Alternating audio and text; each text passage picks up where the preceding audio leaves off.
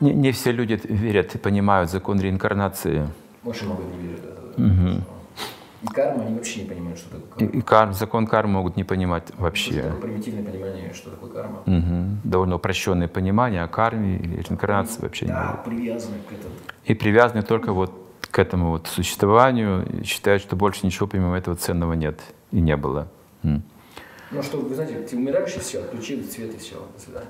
Мгм. И все, конец. Да. Ничего после- не существует после смерти, темнота. Прежде чем человек поймет закон реинкарнации, это уже как бы ну, образование высокое, высшее образование духовное. Сначала нужно получить предварительное образование. Он должен отличить материю и дух, от себя познать. Есть сознание в этом теле, и есть тело. Вот нужно отличить, что такое сознание и что такое тело вместе. Если даже это кажется непостижимым, не верит человек в это все, тогда нужно знание, как делать добро. Потому что не делая добрых поступков, невозможно понять душу. Невозможно. Если нет запаса добродетелей у человека. Если, скажем, он злобный человек, агрессивный человек, очень сложно. Говорится, два типа людей не могут познать душу. Это люди, которые убивают животных, чтобы съесть их плоть. И люди, помышляющие о самоубийстве. Это большинство людей на Земле. Да, большинство людей на Земле, поэтому они не верят, не способны, потому что они тип сознания другой совсем. Тип сознания. Как говорят, чакры, центры закрыты многие. Закрыты от мясоедения, от интоксикации, от каких-то грехов. Чакры восприятия не воспринимает, не видит. Смотрит и не видит. Слушает и не слышит. Вот. Закрытые центры. Не понимает то есть человек. Его легко обмануть, такого человека. Их всех обманывают, эксплуатируют таких людей. Говорит, что такое инстинкт? Ну, говорит, это вот никто не знает, что. Но слово есть. Инстинкт. А что это такое? Вот кошка выходит, больная, на траву, находит лекарство, съедает и выздоравливает. Она же не врач, не получала медицинского образования. Как она это делает? Инстинкт ученые говорят. А, говорят глупые люди, инстинкт понятно. А что такое инстинкт? Не знаю. Значит, ответ-то я не знаю. Я с учеными говорил на эту тему. Э, Учеными я, спросил ученых э, на кафедре биологии здесь, в Алмате, что такое инстинкт? Они говорят, это некие матрицы, некоторая информация, которой подчиняется живое существо. Я говорю, так, а что за матрицы? А что за информация? Мы не знаем. Значит, некая сила, которой подчиняется живое существо. Значит, я не знаю, какая сила. Значит, я не знаю ответ. Но слово есть инстинкт. И глупые люди говорят, а, понятно, записывают инстинкт. Обозначения берут, но не понимают слова. Но если у человека есть интеллект, если он более тонко мыслит, он сразу поймет, что только одно объяснение есть, что кошка не знает сама про траву ничего. Кто-то знает кошку и траву одновременно. И она пользуется его знанием. Вот и все. Дается это чувство, желание съесть траву. Сама не знает, кто-то знает. Есть сверхсознание. То есть кошка пользуется другим знанием пользователя, как кошка может пользоваться солнечными лучами, не зная об этом. Пищей может пользоваться, не зная, что это такое. Она чувствует, она желает. И здесь тоже она чувствует и желает. Это форма передачи знания. Это доказывает, что присутствует сверхсознание. Тот, кто знает то и другое. То есть мы говорим о Боге. И у каждого живого существа есть свой инстинкт.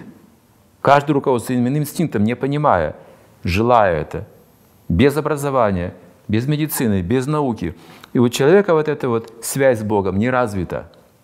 Кошка больше знает об этом, чем современный человек. Потому что человек должен научиться этому сознательно. Не как кошка, а осознавать Бога. Как только мы признаем Бога, мы начинаем получать интуитивное знание.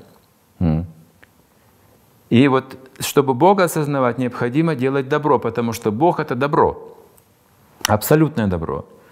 Если мы хотим войти в какой-то контакт с этим знанием, то предварительная школа — это просто делать добрые поступки, сострадание развивать к людям, ко всем живым существам, прекратить убийство, закрыть там бойни, допустим, ну, добиться какого-то результата в этом отношении. Сейчас веганы хорошо проповедуют, да, говорят, что какое право человек имеет убивать животных, кто он такой, почему он так возвысился над живот. Большого успеха достигают. Это путь как бы добра, вот очень хорошо. И постепенно эти люди, идя путем добра, смогут различить материю и дух. Что все злые помыслы из потребности плоти исходят. От языка, желудка, гениталиев, которые не могут контролировать греховные люди – вот откуда этот эгоизм поощряется, телесная концепция. А я душа на самом деле, я должна всех любить. Так, я делал добро, я понимал, как это хорошо, какое это счастье. Я беру это счастье. Что это за счастье, когда я что-то отдаю людям, наоборот? Ничего не беру, а отдаю. Это душа, вот она душа. Такие люди с радостью понимают отличие материи и духа. Быстро. И поняв отличие материи и духа, мы сможем понять, что такое реинкарнация. Что душа не умирает и не рождается. Вот только тогда человек может научно понять.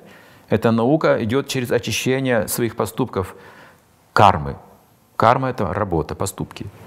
Если греховные поступки, я остаюсь в невежестве, покрывается мой разум грех, грехом.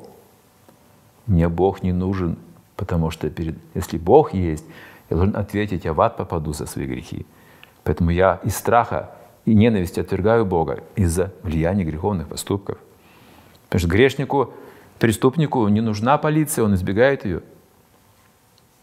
Он боится полиции, избегает полицию. Также грешник избегает Бога. Какой Бог? Не нужен мне никакой ваш Бог. Он злится. Он боится на самом деле. Но освободившись от греховных поступков, очистившись, он не боится. Свободный человек не боится полиции. Он начинает рассуждать, интересоваться этим всем. И тогда он уже ну, получает знания определенные. Поэтому сразу реинкарнацию мы не можем каждому объяснить человеку. Нужна еще готовность. Еще ученик должен подготовиться. Учитель есть. Но еще ученик должен быть готов.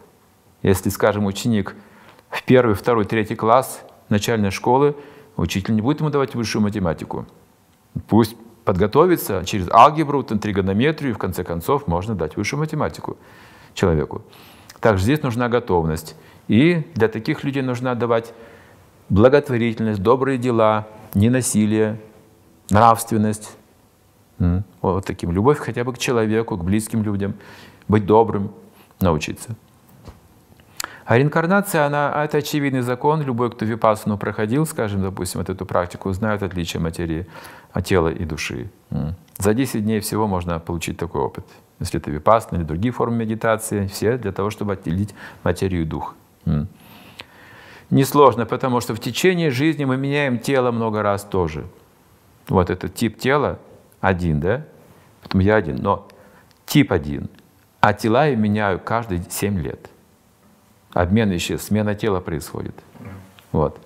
Значит, за 70 лет я могу сменить 10 раз тело примерно. Но тип тела сохраняется, потому я и узнаю.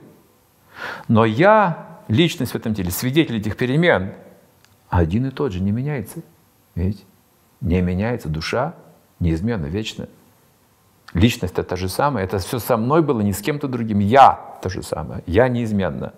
А тело меняется. Вот я был в теле ребенка, я был в теле подростка, я помню это. Память остается, душа помнит. Я теперь в теле пожилого человека. Тело меняется, а я-то тот же самый. Видите? И, конечно, тело влияет на мое мироощущение. Я связан с телом. Я могу как старик посмотреть на этот мир, уставший. А могу как ребенок, который любит играть в этом теле, еще которое тело сформировано как ребенок. Я буду чувствовать себя по-разному. Я чувствую по-разному, но я тот же самый. Я тот же самый. Это доказывает существование реинкарнации. Что это я переходит, оказывается, в эти все возрасты переходит от детского к юношескому, от юношеского к зрелому, от зрелого к старческому. Потом увядает, тело уходит, а оно переходит в следующее тело. Вот так происходит реинкарнация. Это уже а, как бы другая тема, как этот механизм, да, как это переходит в другое тело, механизм. Это отдельная тема.